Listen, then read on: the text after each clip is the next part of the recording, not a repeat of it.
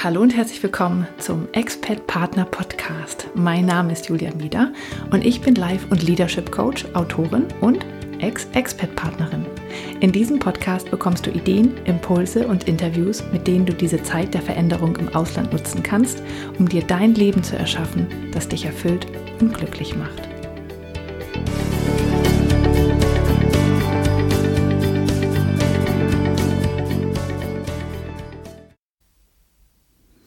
Hallo und herzlich willkommen beim Expert Partner Podcast. Mein Name ist Julia Meder und dies ist Folge 24.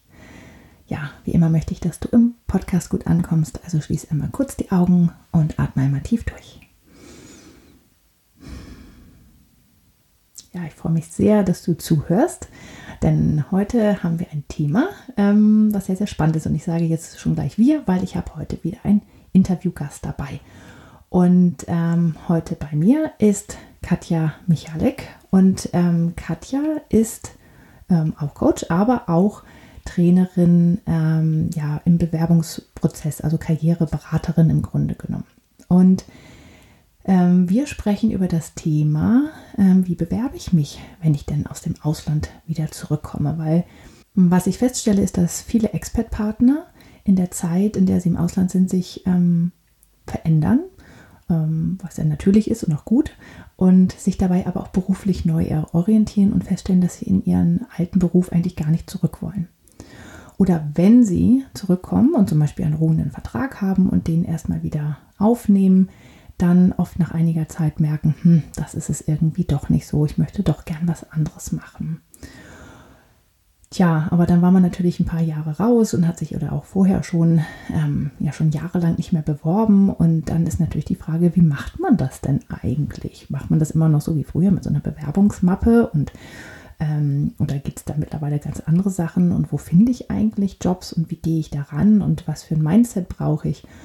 Und ähm, das alles erzählt uns Katja, weil die ähm, arbeitet mit diesem Thema den ganzen Tag und kennt sich extrem gut aus und die hat wirklich richtig viele gute Tipps, was man ganz konkret machen kann, wo man suchen kann und was man dazu dann eingibt in die Suchmaske. Und ähm, die sprüht vor Ideen und ich finde es einfach wunderbar. Und ja, deswegen freue ich mich sehr, dass sie im Interview ist und ähm, Sie ist zum ähm, Teil auch in Afrika aufgewachsen. Das erzählt sie aber auch gleich nochmal. Das heißt, sie hat auch ähm, Expat-Erfahrung. Und ähm, das finde ich halt sehr schön, weil sie wirklich ein Gefühl dafür hat, wie es sich anfühlt, wenn man wieder nach Deutschland oder zurückkehrt oder generell ins Heimatland zurückkehrt. Ja, und jetzt wünsche ich dir ganz viel Spaß mit Katja. Heute habe ich Katja Michalek bei mir und ich freue mich ganz doll, dass wir heute sprechen, weil wir über ein sehr wichtiges Thema nämlich sprechen. Also aber erstmal herzlich willkommen. Ja, hallo, vielen Dank, dass ich hier sein darf. Danke für die Einladung, Julia. Ich freue mich total. Ja, du bist nämlich ähm, Bewerbungsberaterin unter anderem. Mhm. Und äh, zwar hast du da ein eigenes Unternehmen, das heißt Punktlandung. Und äh, das passt natürlich, die Punktlandung passt natürlich sehr gut zu deinem Lauf bisher. Du hast nämlich auch einiges an Auslandserfahrung. Und vielleicht sagst du da mal kurz was dazu, bevor wir dann in das Bewerbungsthema einsteigen. Ja, Auslandserfahrung, ja, ich bin zur Hälfte meiner Jugend und meiner Kindheit bin ich in Kenia groß geworden. Also ich war vier, als ich mit meinen Eltern und meiner Schwester damals nach Kenia gezogen bin. Mein Vater war als Lehrer an der deutschen Schule tätig und mein Vater hat den Kindergarten dort geleitet. Und ähm, da waren wir dann ja fünf Jahre, weil so lange konnte mein Vater beurlaubt und entsandt werden als Lehrer. Dann waren wir wieder sechs Jahre in Deutschland. In der Zeit hat meine Mutter keinen Job gefunden und dann haben meine Eltern angefangen, sich an deutschen Auslandsschulen direkt zu bewerben. Und dann ging es halt mit 14, als ich 14 war, wieder nach Kenia. Das heißt, da halt dann die nächsten fünf Jahre bis zu meinem Abitur. Das heißt, insgesamt zehn Jahre meiner Kindheit und Jugend in Kenia verbracht. Und dann kam ich nach Deutschland zurück und da ich am Anfang sehr, sehr wurzellos war und auch mich nicht so richtig zu Hause fühlte, ähm, ich habe eine Ausbildung in der Touristik gemacht, bei der Lufthansa ursprünglich. Und ähm, habe dann irgendwann, weil ich mich einfach, ja, einfach mit mir selber nicht so zufrieden war, habe ich dann angefangen, okay, dann gehe ich mal aus Deutschland wieder weg und bin dann nach London zum Studieren und habe dann nochmal drei Jahre in London gewohnt und bin jetzt aber schon mittlerweile seit, jetzt muss ich rechnen, 17 Jahre wieder in Deutschland. Und jetzt bin ich zu Hause und jetzt habe ich Wurzeln geschlagen. Also es hat ein bisschen gedauert, aber ich habe tatsächlich bis ich ja 26, 27 Jahre ähm, viele Jahre im Ausland verbracht. Mhm.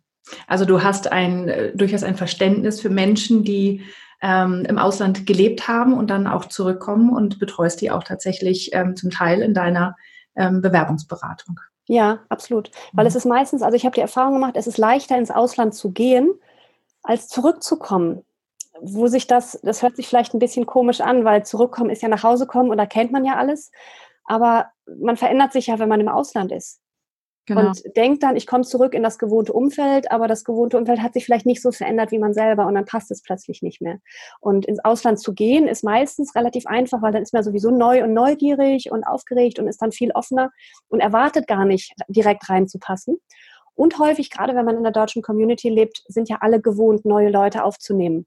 Mhm und neue Leute kennenzulernen. Und da hat man dann, kriegt man dann ganz schnell Anschluss. Also es ist wirklich leichter wegzugehen, als wieder zurückzukommen. Das stimmt. Ja, und das Thema, was tatsächlich oft aufkommt bei, ähm, bei Expert-Partnern, die halt zurückkommen und dieser, dieser Repatriation-Phase stecken, ist halt das Thema, was mache ich jobmäßig? Ja, weil einige ähm, oder sagen wir mal, die meisten arbeiten ja tatsächlich nicht im Ausland, oft weil es nicht geht, weil sie keine Arbeitserlaubnis haben. Ähm, ein paar können arbeiten, aber ähm, das heißt, man hat im Grunde genommen so eine erzwungene Pause in der Zeit, also eine Lücke im Lebenslauf und dann kommt man zurück und dann steht man da. Und ich habe diese Fragen sehr, sehr oft im Coaching, also dieses Jahr, wie, äh, was mache ich denn mit der Bewerbung? Was hat sich da verändert? Wie erkläre ich diese Lücke? Wie, äh, ja, wie gehe ich in so ein Gespräch rein? Weil ähm, es ist ja selten oder sagen wir mal auch nicht so häufig, dass ein Vertrag dann ruht. Ähm, manche nutzen halt die Elternzeit und können dann zurückgehen, aber das klappt ja auch nicht immer. Und ähm, das sind halt Fragen, die ich nicht beantworten kann als Coach. Ja, ich, ich kann mich mit allen anderen Fragen irgendwie beschäftigen, aber äh, in, in dem Bereich bin ich ziemlich ratlos und deswegen sprechen wir heute. Genau. Ja. Also, ähm, fangen wir doch mal ganz vorne an. Also, ich bin im Ausland und möchte zurückgehen. Ähm, oder sagen wir mal, das, die, die Rückkehr steht an. Und ich weiß, dass ich dann irgendwann wieder auch in meinen Job möchte wann sollte ich denn anfangen, mir über das Thema Bewerbung überhaupt Gedanken zu machen? Also mindestens ein Jahr vorher, würde ich sagen. Mhm. Wenn nicht sogar tatsächlich relativ am Anfang, je nachdem, wie lang halt die Auslandszeit ist. Also ich würde auf jeden Fall versuchen, diese, diese Zeit im Ausland so gut wie möglich zu füllen, um einerseits dran zu bleiben, also vielleicht auch im eigenen Beruf dran zu bleiben, vielleicht irgendwie freiberuflich was zu machen oder Fortbildung zu machen, also irgendwas, ähm, dass du zeigen kannst, ich war jetzt nicht nur im Ausland als mitreisende Ehefrau und habe Bridge gespielt den ganzen Tag, sondern ich habe es auch wirklich genutzt. Natürlich klar, die erste Zeit ist immer erstmal, dass die Familie reinkommt, dass die Kinder ankommen. Das ist ja immer das, was dann meistens halt der, die, der, der mitreisende Partner oder die Partnerin dann als Aufgabe hat. Aber dann auch zu zeigen, also von vornherein die Zeit gut zu nutzen, erstmal zu überlegen, was möchte ich denn überhaupt an Job in Zukunft machen? Ist, möchte ich, wenn ich wieder zurückkomme, das Gleiche machen, was ich vorher gemacht habe? Oder halt die Zeit zu nutzen, sich dann neu zu orientieren und zu überlegen, was macht mir denn noch Spaß? Und dann halt gezielt Weiterbildung zu machen oder Praktikas zu machen oder vielleicht sich einen Job zu suchen, um zu überlegen, um einfach drin zu bleiben. Und dann auch schon frühzeitig zu überlegen, gut, tatsächlich mindestens ein Jahr vorher anzufangen zu schauen, was, wie, was gibt es denn für Stellen, die dazu passen zu dem, was ich möchte. Dann auch schon mal anfangen, den Lebenslauf zusammenzustellen und auch gerade viel zu Netzwerken, also Kontakt aufzunehmen zu den ähm, ja zu Ansprechpartnern in Unternehmen, für dich interessant sind, zu, zu Menschen, die in dem gleichen Beruf tätig sind, um einfach dann über diese Kontakte eine Chance zu haben. Weil das ist häufig das, über Netzwerken gehen die meisten Jobs über den Ladentisch sozusagen. Hm. Und damit kannst du eigentlich nicht früh genug anfangen und deswegen auch unbedingt in Kontakt bleiben mit deinen alten Kollegen, wenn du ins Ausland gehst, mit deiner alten Firma. Hm. Ähm, ich habe neulich ähm, ein Buch gelesen, da ging es tatsächlich darum, also oder da haben die gesagt, diese Weak Ties, ne? also diese mh, hm, also nicht deine direkten Freunde sind die besten, äh, also die, die dir einen guten Job vermitteln können, sondern die Freunde der Freunde oder mhm. die, deine eingeschlafenen Kontakte, frühere Schulkameraden oder Studienkollegen oder frühere Kollegen, ähm, dass man äh, da auch gezielt mal hinguckt und mal guckt, was machen die eigentlich gerade, da wieder Kontakt aufnimmt, weil die oft im ganz anderen hm, Bereich, die sind in einer ganz anderen Blase unterwegs nochmal, ja, weil die eigenen Freunde kennen die gleichen Leute, kennen die gleichen Dinge, kennen die gleichen Jobs. Mhm. Und die anderen dahinter, ähm, ja, bei denen ist es oft dann besser. Also das ist wirklich, fand ich nochmal einen guten Tipp, tatsächlich zu sagen, okay, man geht ganz gezielt ein bisschen weiter über den Tellerrand hinaus, auch wenn es manchmal schwer fällt natürlich. Mhm, ja, absolut. Weil auch die engen Freunde haben ja auch einen ganz bestimmten Blick auf dich. Also die kennen dich ja auf eine bestimmte Art und Weise. Die kennen ja die Julia, die du warst, bevor du weggegangen bist und mögen dich auf bestimmte Art und Weise. Und die, die du vielleicht lange nicht gesehen hast, die gehen ja davon aus, dass du dich verändert hast in den zehn Jahren, wo ihr euch nicht gesehen habt. Das heißt, sie sind offener auf das, was du jetzt bist und was du jetzt kannst. Und haben nicht dieses Bild, die Julia, die ähm, weiß ich nicht, ähm, als im Marketing gearbeitet hat.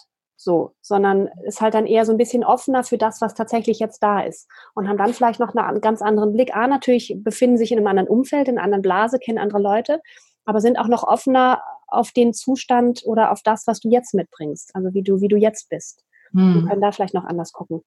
Ja, und es gibt ja tatsächlich auch ähm, viele, also Freunde, die man so hat, die wollen ja gerne, dass man genau wieder so zurückkommt, wie man weggegangen ist. Ja. Ja? Und die wollen ja gar nicht, dass man sich so groß verändert oder vielleicht auch jobmäßig verändert. Vielleicht hat man sogar in der gleichen Firma gearbeitet und die wollen, dass man wieder dahin zurückkommt. Und das ist ja einerseits auch schön, aber so ist ja nicht die Realität, ja. Ja, eben. Ja. Mhm. Ja, absolut. Deswegen, also Netzwerken ist tatsächlich eins von den, von den wichtigsten Dingen in dem Kontext. Und dann einfach früh genug, also wenn du, gerade wenn du weißt, der Vertrag läuft dann und dann aus, ähm, dann frühzeitig anfangen, frühzeitig kontakten und auch dann neue Kontakte auch aufnehmen. Also da ist ja wirklich im Social Media Bereich, Xing und LinkedIn gibt es ja gute Möglichkeiten. Dann gezielt eine Liste von Firmen zusammenzustellen, die für dich interessant sind.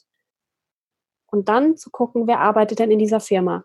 Jemand in dem Bereich auf dem gleichen Level. Also es muss nicht unbedingt eine Abteilungsleiter sein, sondern jemand in dem, an dem gleichen Level, in dem du bist, um da mit denen in Kontakt zu treten. Sagen, ja, hier, so sieht's aus. Also einfach ganz normaler, ganz netter Kontakt, wirklich menschlichen Kontakt, ähm, um sich auszutauschen. Hm. Also nicht hingehen und sagen, so, ich suche einen Job, ähm, gibt es bei euch gerade was, sondern tatsächlich eher so, was machst du da eigentlich oder was machen Sie da eigentlich? Ja, in Deutschland immer ja so ein Thema. Mhm.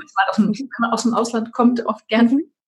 Ja. Ähm, und ja, wie, wie, sieht so ein, wie sieht so ein Job da aus generell? Was oder was macht die Firma? So ein bisschen so ähm, tatsächlich eher dieses Interesse, weil Menschen reden ja gerne über sich selbst, ne? Ja. Ja, absolut. Genau, Fragen stellen. Neugierig sein, Fragen stellen und ähm, Informationen sammeln. Und auch gerade, wenn es ein Bereich ist, wo du sagst, das ist jetzt ein Quereinstieg oder so ein Step zur Seite, und ist nicht genau das, was du vorher gemacht hast, dann brauchst du ja Informationen. Weil du hast ja eine Vorstellung von dem, was du dann machst, aber genau weißt du es nicht, weil du in dem Bereich noch nicht gearbeitet hast. Und dann wirklich Leute äh, kontaktieren, die schon da sind, wo du hin möchtest und dann Informationen sammeln. Denn dann wirst du auch schlauer, ob es wirklich das ist, was du dir darunter vorgestellt hast oder ob du halt irgendwie falsche Vorstellungen gemacht hast. Hm. Was ich tatsächlich öfter mal habe, ist, dass ähm, hauptsächlich Frauen sich in der Zeit, wo sie im Ausland waren, so verändert haben, ähm, dass sie sagen, ich möchte was anderes machen, wenn ich zurückkomme. Ich kann nicht in meinen alten Job zurück. Oder der war so furchtbar vorher, dass sie sagen, es geht einfach nicht mehr. Oder die Lebenssituation hat sich verändert, weil auf einmal Kinder da sind. Man weiß, okay, ich kann jetzt nicht mehr 60 Stunden die Woche irgendwie arbeiten oder so. Mhm. Ähm, die sagen, ich weiß aber nicht, was ich sonst machen soll. Mhm. Oder was, äh, ja, wie, wie, wie geht man daran? Ähm, also ich habe tatsächlich ganz viele Klienten, die sagen, das nicht mehr, aber ich weiß auch nicht, was ich sonst machen soll. Also es muss noch nicht unbedingt sein, wenn man im Ausland war, sondern es gibt auch andere Situationen. Also es passiert tatsächlich also ganz, ganz viele Klienten, die mit dieser Maßgabe reinkommen zu mir. Ähm, als erstes würde ich tatsächlich schauen, was sind denn überhaupt deine Stärken? Und da aus allen Bereichen, also sowohl was du privat gut kannst, als auch was du beruflich gut kannst. Und das fällt den meisten schon mal ganz schwer, weil das, was wir gut können, fällt uns ja leicht. Und was uns leicht fällt, das nehmen wir nicht ganz so ernst, das nehmen wir nicht als Stärke wahr, sondern das ist ja einfach so, das macht man doch einfach so. Aber häufig sind das genau die Stärken, die dich dann unterscheiden von den anderen. Das heißt, das ist schon mal der erste Punkt, zu schauen. Und da gucke ich gerne rückwärts von erlebten Situationen, von Dingen, die du gut gelöst hast. Dann das genau zu beschreiben und dann hinzugucken und sagen, was sind denn die Stärken, die dir ermöglicht haben, dieses Problem so zu lösen, wie du es gelöst hast. Und ähm, das ist so der erste Schritt. Erstmal zu gucken, was sind denn die Stärken, um auch dann hinzugucken, also wenn man dann so einen Pool von Stärken zusammengestellt hat, weil man vielleicht fünf bis acht Situationen analysiert hat, dann gucken, wo ist denn der rote Faden? Wie, wie passen die denn zusammen? Und welche Stärke ist vielleicht dabei, die du zwar hast, die du aber gar nicht mehr in Zukunft einsetzen möchtest? Mhm. Das kommt auch manchmal vor. Also ich habe einmal eine Klientin gehabt, die war unglaublich gut drin, kurzfristig einzuspringen bei Vorträgen und Seminaren und so. Und ich habe das dann, also es kam dann so aus den Situationen heraus, dann habe ich das dann so bemerkt dass sie relativ flexibel und da schnell einsteigen kann, sagt sie, ja, das kann ich sehr gut, aber ich möchte das nicht mehr machen, das ist mir viel zu viel Stress. Das heißt, sie konnte es gut, aber es hat sie sehr angestrengt. Und da war schon mal ganz klar über diese Geschichte, da war schon mal ganz klar, das müssen wir ausklammern. Mhm. Das heißt, da erstmal schauen, was sind denn wirklich so die Stärken. Im zweiten Punkt dann zu schauen, was sind denn die Werte, wofür, möcht, wofür stehst du denn und wofür möchtest du auch in deinem Umfeld wahrgenommen werden und was ist dir auch wichtig in der Zusammenarbeit. Und das ist etwas, was viele häufig unterschätzen, dass auch Unternehmen bestimmte Werte haben, die nicht unbedingt von der Marketingagentur ähm, festgeschrieben sind, sondern dass auch bestimmte Teams verschiedene Werte leben. Und je genauer du dich kennst, desto genauer kannst du hinschauen, welches Unternehmen oder welches Team ist denn was für mich. Also ein ganz banales Beispiel. Angenommen, du hast den Wert der Hilfsbereitschaft, dass du sagst, ja, ich natürlich helfe ich Leuten und wenn ich Hilfe brauche, erwarte ich, dass Leute mich unterstützen. Und angenommen, du bist dann in einem Team, das nur aus lauter Ellbogenmenschen besteht, die überhaupt nichts damit am Hut haben, mit Hilfsbereitschaft, sondern sagen, nein, ich sehe zu, dass ich meine Arbeit flott fertig kriege, dann bin ich dir derjenige, der besser dasteht vom Chef. Ich helfe dir doch nicht, wenn du nicht klarkommst. Und darum zu wissen, ist unheimlich wichtig, weil dann kannst du da entsprechend auch eher sowohl den Beruf als auch das Unternehmen so ein bisschen genauer aus, auswählen. Weil wenn du in so, einer, in so einem Team bist, ähm, dann wirst du unglücklich werden. Das ist ja, das ist dann oft so ein, so ein komisches Bauchgefühl, so ein, so, ein, so ein Störgefühl, was sich breit macht, ähm, weil halt deine Werte verletzt sind. Dafür musst du halt erstmal wissen, was deine Werte sind, was dir wichtig ist. Und dann halt als drittes genau hinschauen, was sind denn deine Neigungen? Was machst du gerne? Wo, wobei vergisst du die Zeit? Vielleicht auch Dinge, die du früher gerne gemacht hast, aber jetzt irgendwie außer Acht gelassen hast oder ähm, weil die Zeit nicht da war oder es vergessen hast und die du gerne wieder mehr machen würdest. Und aus diesen drei Dingen dann gucken, wie kann man das kombinieren? Was passt denn dazu? Was gibt es denn für Stellen? Was gibt es für, für Positionen? Was gibt es auch für Firmen, wo das reinpasst? Oder auch, was gibt es für eine Selbstständigkeit, wo du das am besten leben kannst? Also das sind so diese drei Faktoren, die ich erstmal anschauen würde, um dann halt daraus das zu kombinieren und gucken, und was passt dazu. Hm. Was ich oft tatsächlich auch merke, ähm, also ja, ich finde alles gute Punkte, weil das ist auch das genau, was ich mit meinen äh, Kunden oft mache, dass man sich das genau anguckt, irgendwie Stärken und man, ähm, wir als Coaches sind, halt, sind es halt gewohnt darauf zu gucken. Bei uns ist das völlig normal, aber es gibt ganz viele Menschen, die halt das noch nie gemacht haben. Und die, die das völlig äh, unglaublich ist, auch was da rauskommt. Was ich auch oft gerne mache, ist, dass man andere Menschen ähm, fragt, dass die halt ähm, drei Stärken nennen sollen. Ja. Mhm. Man ist so erstaunt, was da teilweise zurückkommt, wo man selbst erst im Moment denkt, so, hä, nee, das, nee. Mhm. Ähm, aber dann, wenn man genauer drüber nachdenkt, merkt man doch, stimmt. Ja, oder man kann ja auch mal nachfragen, woran machst du das fest, in welcher Situation war das so oder so, ja. Mhm. Das äh, finde ich halt auch immer sehr schön, dass man wirklich viele Informationen sammelt. Ja, genau. Und dann sich aus dieser Fülle von Informationen, ich sage jetzt mal, drei Sachen raussucht, wo du sagst, das ist das, was im Job auf jeden Fall gegeben sein sollte. Mhm. Also das kann sein, also ich habe mal eine Klientin gehabt, die hatte, dabei waren es nur zwei Sachen. Das eine war, sie wollte ihr Spanisch anwenden und sie wollte was mit Menschen zu tun haben.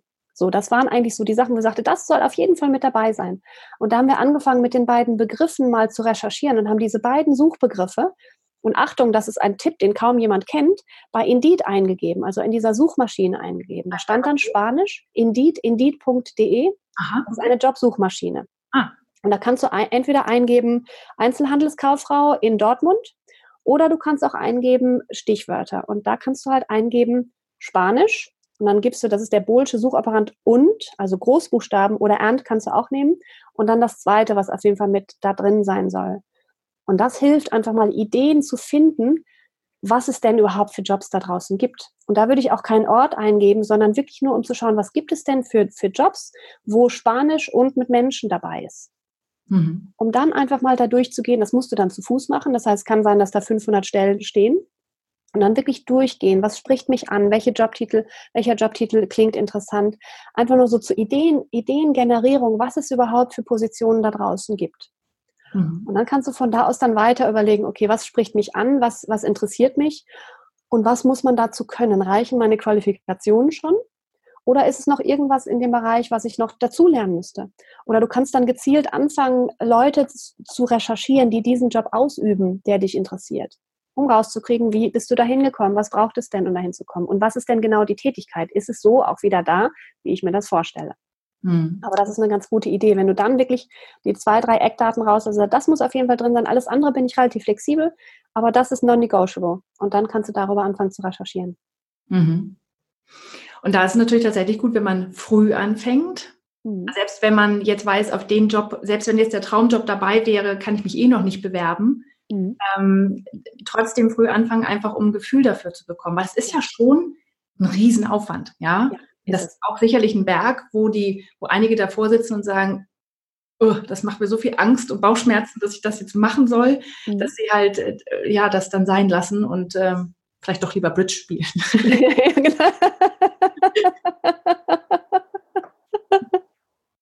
Es ist tatsächlich ein Aufwand, aber das ist ja auch die Chance. Du bist ja in dem Fall ähm, im, im Ausland, musst dich erstmal höchstwahrscheinlich nicht um deinen Lebensunterhalt kümmern, sondern hast ja auch Zeit zur Verfügung und kannst dir Gedanken darüber machen. Und das ist eine Chance, die die wenigsten haben.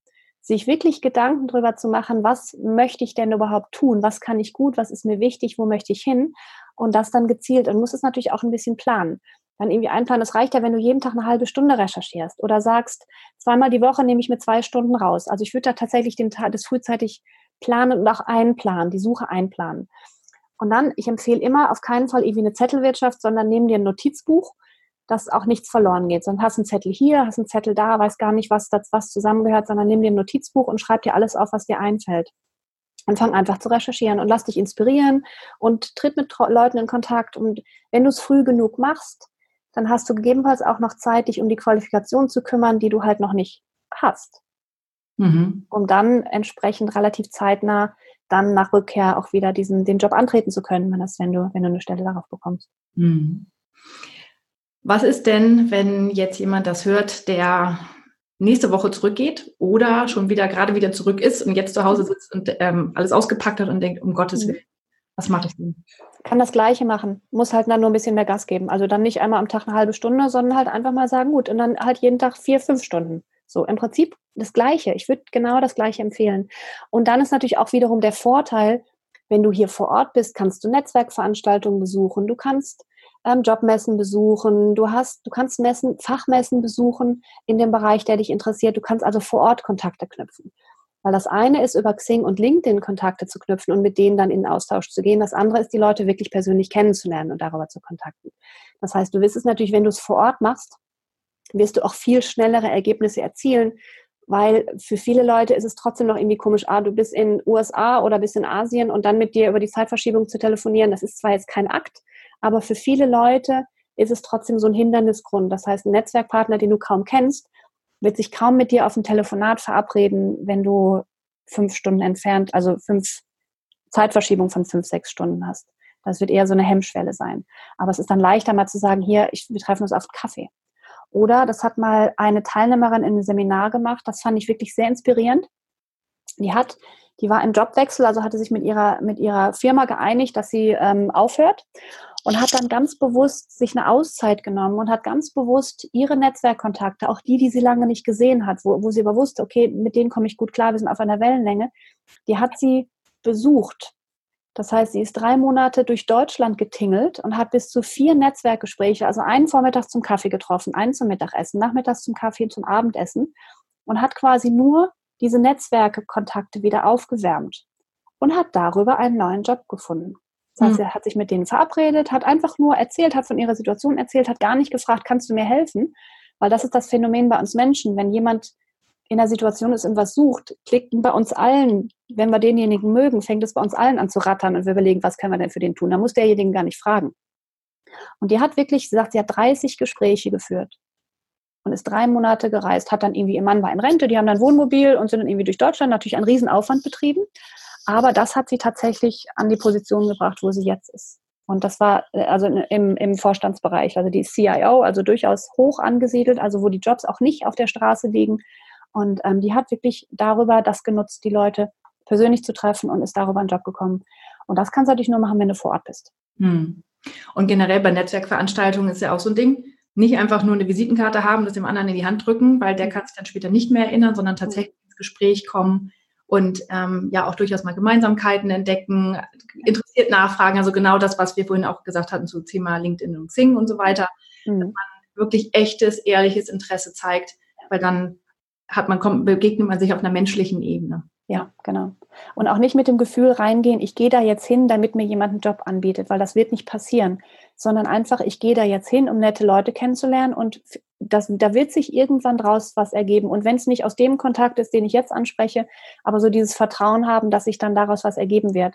Und dieses Vertrauen kannst du, oder das wird sich nur dann was daraus ergeben, oder die Wahrscheinlichkeit ist größer, je mehr von diesen Veranstaltungen du besuchst, je mehr Leute du auf dieser menschlichen Ebene kennenlernst, ähm, weil du dann auch nicht das Gefühl, ich habe jetzt diese eine Person kennengelernt und die fand ich nett und wir waren auf eine Wellenlänge und dann versteift man sich so auf diese Person und hofft, dass da was rauskommt. Wenn man aber zehn solcher netten Gespräche geführt hat, dann geht man nicht mit so einer Erwartungshaltung, so einem Druck dran. Ähm, das heißt, man ist dann auch nicht so needy. Mhm. Ähm, das spüren die anderen dann auch. Und ähm, gleichzeitig erweitern sich die Optionen. Also das hat so diesen doppelten Effekt. Mhm. Und noch ein weiterer Tipp, den ich tatsächlich auch aus diesem Buch habe, ähm, von dem ich vorhin schon gesprochen habe, ähm, das verlinke ich dann wahrscheinlich auch mal in den Show Notes, ähm, dass äh, da geht es darum, dass man, äh, wenn man gemeinsam etwas erschafft, also wenn man gemeinsam ein Projekt hat, das sind oft die Kontakte, die am besten funktionieren, weil man ja gemeinsam irgendwie Emotionen geteilt hat in irgendeiner Form. Also da hat, ähm, äh, da ist zum Beispiel, wenn man gemeinsam einen Podcast macht, ja, mhm. ähm, also ein Interview macht, dann hat man ja gemeinsam schon ein, eine Folge gemacht, ne, und ein Interview. Oder ähm, Menschen, die zum Beispiel gemeinsam kochen und dann gemeinsam essen. Da gibt es mhm. auch so Initiativen, dass die dann, ähm, und das Ausschlaggebende ist nicht das gemeinsame Abendessen, sondern das gemeinsame Kochen, dass man zusammen Karotten geschnippelt hat oder was weiß ich was, mhm. ähm, was dann halt nachher verbindet und wo man eine andere Beziehung zueinander entwickelt. Ja, als mhm. das Oberflächliche sozusagen, ich bin so und so und ich bin so und so, wir tauschen Karten aus und dann fertig, ja. ja. Oder auf LinkedIn vernetzt, aber im Grunde genommen hat man keine Ahnung, wer dieser andere Mensch ist. Ja, mhm. ja genau. Ja. Und das ist auch noch, das finde ich tatsächlich einen sehr wertvollen Hinweis, dass man dann da auch nicht nur diese, diese Jobmessen besucht, sondern auch solche privaten Veranstaltungen Natürlich guck genau hin, sind da Leute, die für dich interessant sein können, die du, die du auch menschlich, einerseits menschlich magst, aber die auch dann in, in Berufen sind, die für dich interessant sind oder zumindest angrenzende Berufe. Also es nützt nichts zu sagen, ich bin jetzt im Marketing tätig und ich vernetze mich jetzt mit lauter Sozialarbeitern. So, das mag zwar menschlich vielleicht passen, aber wenn es dir auch darum geht, Kontakte zu knüpfen, die, auf die du bauen kannst und die dich unterstützen können. Natürlich kann auch ein Sozialarbeiter jemanden im Marketing kennen aber die Wahrscheinlichkeit ist größer, wenn du sagst, es ist zumindest angrenzend und dann auch noch, also zumindest thematisch ähnlich. Und dann wir auch noch diese, diese persönliche Verbindung haben und dann solche privaten Veranstaltungen zu initiieren oder zu besuchen oder wie auch immer, finde ich einen super Tipp. Ja. Mhm. Und auch bei, bei, bei Veranstaltungen, wenn du in Netzwerkkontakt, also ich sage jetzt mal eine Jobmesse und du hast, sammelst Visitenkarten ein, komm ins Gespräch und guck auch, wie du den, demjenigen helfen kannst. Vielleicht hast du irgendwie also finde so viel wie möglich über den raus und überleg, okay, hast du vielleicht da mal einen Artikel gelesen, der ihn interessieren könnte? Oder hast du ein Buch gelesen, das die Person interessieren könnte? Und dann, nachdem du halt denjenigen kennengelernt hast, dann zeitnah dich wirklich aufgrund dieser Visitenkarte dich mit demjenigen mit Xing und LinkedIn verbinden und dann diesen Tipp schicken. Wie erwähnt, wir haben uns doch über dieses Buch unterhalten, hier ist der Link zum Buch oder hier ist der Artikel, über den ich Ihnen erzählt habe. Also hilfsbereit sein, geben, geben. Das ist das Wichtige, dass du wirklich da auch dann die Leute unterstützt, weil die werden dich dann in Erinnerung halten als jemand, der einerseits auf sein Wort, sein Wort hält, der auch vom Thema Ahnung hat und der sich auch kümmert und der einfach so ein, ja, ein positiver Mensch ist. Und da, dann wirst du eher dann auch in Erinnerung sein, wenn es dann irgendwie ähm, thematisch mal für dich interessant sein könnte. Mhm. Du hattest vorhin schon mal das Thema Lebenslauf erwähnt, also ganz am Anfang, ähm, dass man den halt auch schon mal dann aktualisieren sollte, schon mal ein bisschen drauf gucken sollte. Ähm, den braucht man ja auch, selbst wenn man sein Gespräch mit irgendjemandem ähm, hat, den man über diese Netzwerkveranstaltung kennengelernt hat. Es ist ja selten, dass man keinen Lebenslauf braucht, den muss man ja immer irgendwie vorlegen. Also mhm. da, das, das ist gut, den schon mal in der Hinterhand zu haben Mhm. Ähm, und der muss dann auch in Ordnung sein, aber ich glaube, da findet man auch genug Tipps im Internet und so weiter. Ich glaube, da brauchen wir jetzt nicht weiter drüber sprechen. Oder gibt es da irgendwas, wo du sagst, das ist ganz, ganz wichtig, jetzt seit drei Jahren neu, nicht mehr mit Bild oder sonst irgendwas? Mhm. Ähm, also ich bin tatsächlich mit den Tipps im Internet immer ein bisschen vorsichtig, weil das kann dazu führen, wenn du es einfach nur adaptierst, wie es da ist, kann dazu führen, dass du 0815 Lebenslauf hast, wie ihn alle haben. Mhm. Das heißt, da achte drauf, hol die Informationen, aber versuche ihn wirklich so zu gestalten, dass er das die Geschichte erzählt, die du erzählen möchtest. Und da ist ein ganz guter Tipp, wenn du einen Lebenslauf, also der soll auf jeden Fall aussagekräftig sein, sprich beschreiben, die tätig, also die Tätigkeiten beschreiben, die du in den Jobs gemacht hast. Und dann gib diesen Lebenslauf, wenn er fertig ist, jemanden und frag nicht, wie findest du den Lebenslauf? Stell die Frage nicht, weil jeder hat was anderes daran auszusetzen, sondern bitte die Person, sich in 15 Sekunden diesen Lebenslauf anzuschauen, dann den umzudrehen und dann fragt die Person, und was habe ich gemacht? Was ist meine Expertise? Und wenn du beispielsweise die Hälfte deines Berufslebens im Marketing und die andere Hälfte im Vertrieb gearbeitet hast und jetzt gerne im Vertrieb weitermachen möchtest und die Person, der du diesen Blitztest, die diesen Blitztest gemacht hat, sagt, ja, ja, das ist Marketing-Experte, dann erzählt dein Lebenslauf die falsche Geschichte.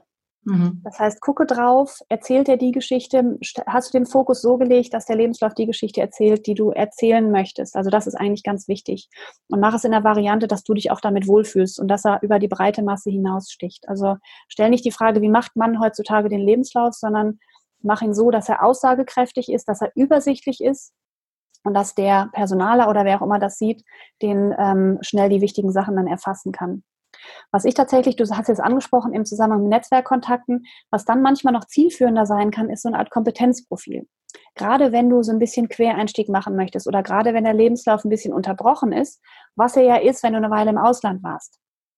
Da, das kannst du entweder als zusätzliche Seite an den Lebenslauf hängen im Bewerbungskontext oder du kannst dieses Kompetenzprofil isoliert an Netzwerkkontakte weitergeben.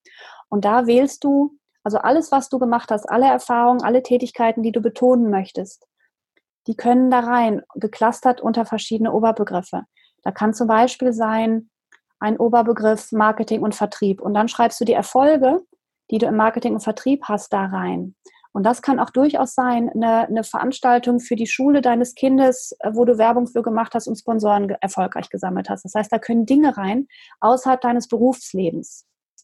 Oder ähm, Jugendarbeit. Wenn du zum Beispiel sagst, ähm, ich möchte jetzt gerne in dem Bereich weiterarbeiten und ich habe früher mal Azubis betreut und habe aber gleichzeitig die, die Jugendabteilung unseres Tischtennisvereins betreut. Und jetzt im Ausland habe ich das und das mit aufgebaut. Dann kann all das rein unter diesen Begriff Jugendarbeit. Also je nachdem, in welchem Bereich du möchtest, finde dafür Rubriken. Da kann auch Kommunikation rein, da kann Auslandserfahrung sein, wenn das wesentlich ist für die Firma oder wenn dir das wichtig ist, dass du das, die Erfahrung auch noch mit reinbringen willst, da können Sprachen rein. Aber schau, dass du so drei oder vier Rubriken findest, unter die dein, du deine Erfolge und deine Erfahrungen anbringst. Projektarbeit, alles Mögliche kann das sein. Mhm. Und ähm, Tipp, ja. das kann auch helfen, gerade so zum Thema Quereinstieg, um einfach mal so den, den Überblick zu bekommen, über was, was diese Person ausmacht. Mhm. Ähm, wenn, du hast gerade über diese Lücke im Lebenslauf gesprochen, das ist, glaube ich, ein Thema, was, was ganz kritisch für viele Expertpartner ist. Ähm, wie erkläre ich das? Natürlich kann man immer sagen, ja, ich war mit meinem Mann im Ausland, aber trotzdem hm, mhm. so richtig zufriedenstellend ist das nicht. Hast du dafür noch irgendeinen Tipp, was man, außer dass man, ne, das Kompetenzprofil, ja, mhm. ähm, was gibt es denn da noch, was man, wie man das erklären kann oder was man da machen kann? Ähm, also ich, auf jeden Fall so nah an der Wahrheit wie möglich. Also wenn du durch deinen Mann im Ausland warst, dann, dann würde ich das auch so kommunizieren. Aber gleichzeitig zeigen, dass du, also deine Proaktivität zeigen und das zeigen, was du daraus gelernt hast. Das ist eigentlich so das Wichtige. Also das gilt sowohl, wenn du eine längere Lücke hast für Arbeits durch, durch eine Arbeitslosigkeit oder durch Krankheit oder halt auch durch Auslandserfahrung. Schau, wofür du das genutzt hast. Gut, Ausfallzeiten wegen Krankheit, wofür hast du es genutzt, um wieder gesund zu werden? Hm, ist jetzt ein bisschen schwierig. Aber ähm, Ansonsten schau, zeig im Lebenslauf, wo, was du getan hast in dieser Zeit, wo, was du daraus gelernt hast, wofür du das genutzt hast, um zu zeigen, okay, ich war jetzt nicht einfach nur im Ausland, habe Bridge gespielt, ähm, sondern ich habe die Zeit tatsächlich genutzt und habe halt bestimmte Kompetenzen erworben auch. Und das, das sollte auf jeden Fall im Lebenslauf oder halt im Anschreiben als Erklärung irgendwo mit drin sein, was du gelernt hast, wofür diese Zeit, die du ja vielleicht nicht in einem normalen Job gearbeitet hast, also nicht auf deinem normalen Karriereweg, ähm, was, was dir das ge gebracht hat und welchen Nutzen, und das ist ganz wichtig, welchen Nutzen hat die Firma davon, was du getan hast. Also immer so überlegen, wenn du deine Stärken einsetzt, also du hast freie Hand, ähm, du kannst deine Stärken voll ausleben, ähm, es ist der beste aller Tage und du hast dein Superman- oder Superwoman-Kostüm gewaschen und gebügelt. Was kommt dann dabei raus? Was passiert dann? Und das ist der Nutzen, also das Ergebnis von dem, was du tust. Und da spielt auch durchaus dann die Auslandserfahrung mit rein, weil da hast du ja auch bestimmte Kompetenzen und Fähigkeiten erworben. Ich finde genauso wie durchs Muttersein, da erwirbt man ja auch bestimmte Fähigkeiten, die man im Job durchaus sehr, sehr gut brauchen kann. Und da einfach überlegen, wie kann ich das gut argumentieren, wofür das gut ist, was ich in der Zeit gelernt habe, was ich gemacht habe. Und da auch nicht zu bescheiden sein. Also. Mhm.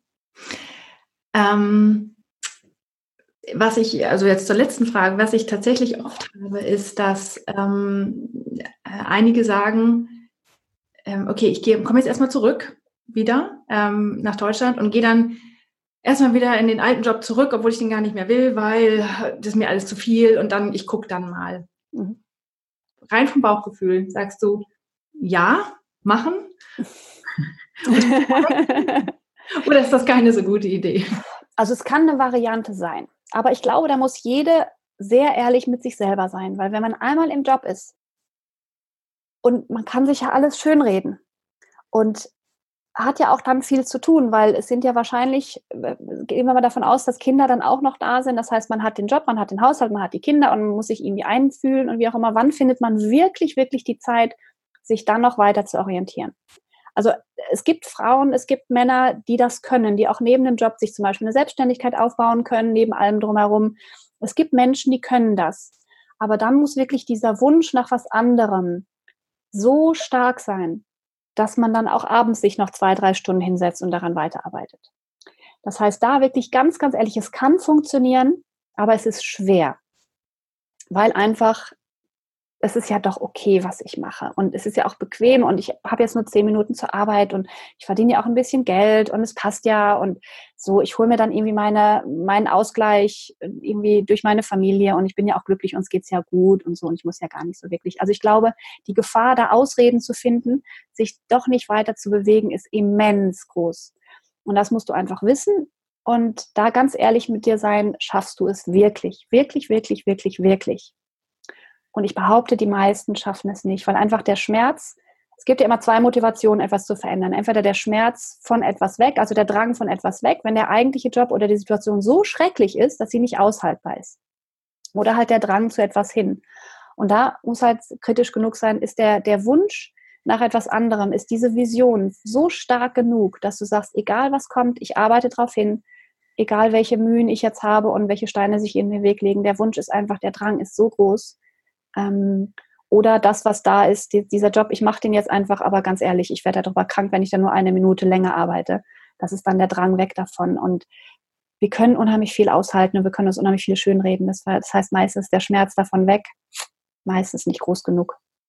Mhm. Dann lieber der Drang zu etwas hin und das muss man aber erstmal finden. Aber dafür kann man die Zeit nutzen, wenn man im Ausland ist mhm. und auch vielleicht tatsächlich diesen, diesen Schnitt, den man eh hat, ja, den man natürlicherweise hat durch diese Auslandszeit, mhm. nutzen, um dann was zu verändern im Leben. Ja, absolut. Und das ist eine absolute Chance. Also das ist ein Geschenk, was die wenigsten in, die, in den Schoß geschmissen bekommen. Das ist genauso wie, wie, wie Menschen, die ähm, von der Firma rausgesetzt werden und dann plötzlich dastehen und sagen, okay, hm, das war es jetzt nicht so wirklich. Ich möchte da jetzt auch eigentlich gar nicht weg, aber es ist jetzt so, auch das ist eine unheimliche Chance. Das heißt, jeder Schnitt, jeder Bruch im Lebenslauf ist für dich eine Chance, nochmal genau hinzugucken, war das, was ich bis jetzt gemacht habe, wirklich das Richtige? Und was kann ich vielleicht da noch anders haben? Denn es gibt sie da draußen, die Jobs und die ähm, Tätigkeiten, die unglaublich viel Spaß machen, wo man am liebsten den ganzen Tag was von machen möchte. Es gibt, das gibt es. Mhm. Auch wenn es manche Menschen nicht glauben. Ja. Aber dafür sind wir dann da, dass wir dann beim, beim äh, Finden und beim Suchen helfen. Ja, genau. Liebe Katja, ich danke dir von Herzen für dieses Interview und all die tollen Tipps. Und ich werde versuchen, alles zu verlinken, was du genannt hast in den Show Notes. Und ähm, ja, vielen Dank dafür. Sag noch mal ganz kurz, wie man dich erreichen kann am besten, wenn man ähm, noch mehr wissen möchte über das Thema oder vielleicht mit dir zusammenarbeiten. Ja, also man kann mich einerseits auf meiner Webseite finden, www.landung.training. Also die Endung ist Training, die Endung ist nicht de. Darüber ähm, könnt ihr mich finden. Ihr könnt mich auch bei Facebook oder Xing oder LinkedIn finden. Und ähm, bei Facebook habe ich auch eine eigene Gruppe, die heißt Resilienz mal Spaß gleich Erfolg.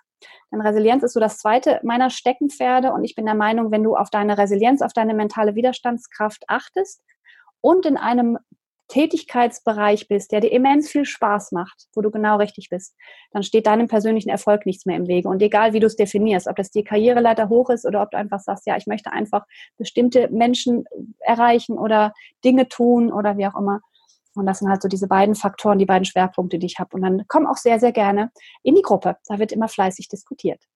Sehr schön. Vielen Dank. Sehr gerne. Mach's gut. Danke für deine Zeit. Danke dir.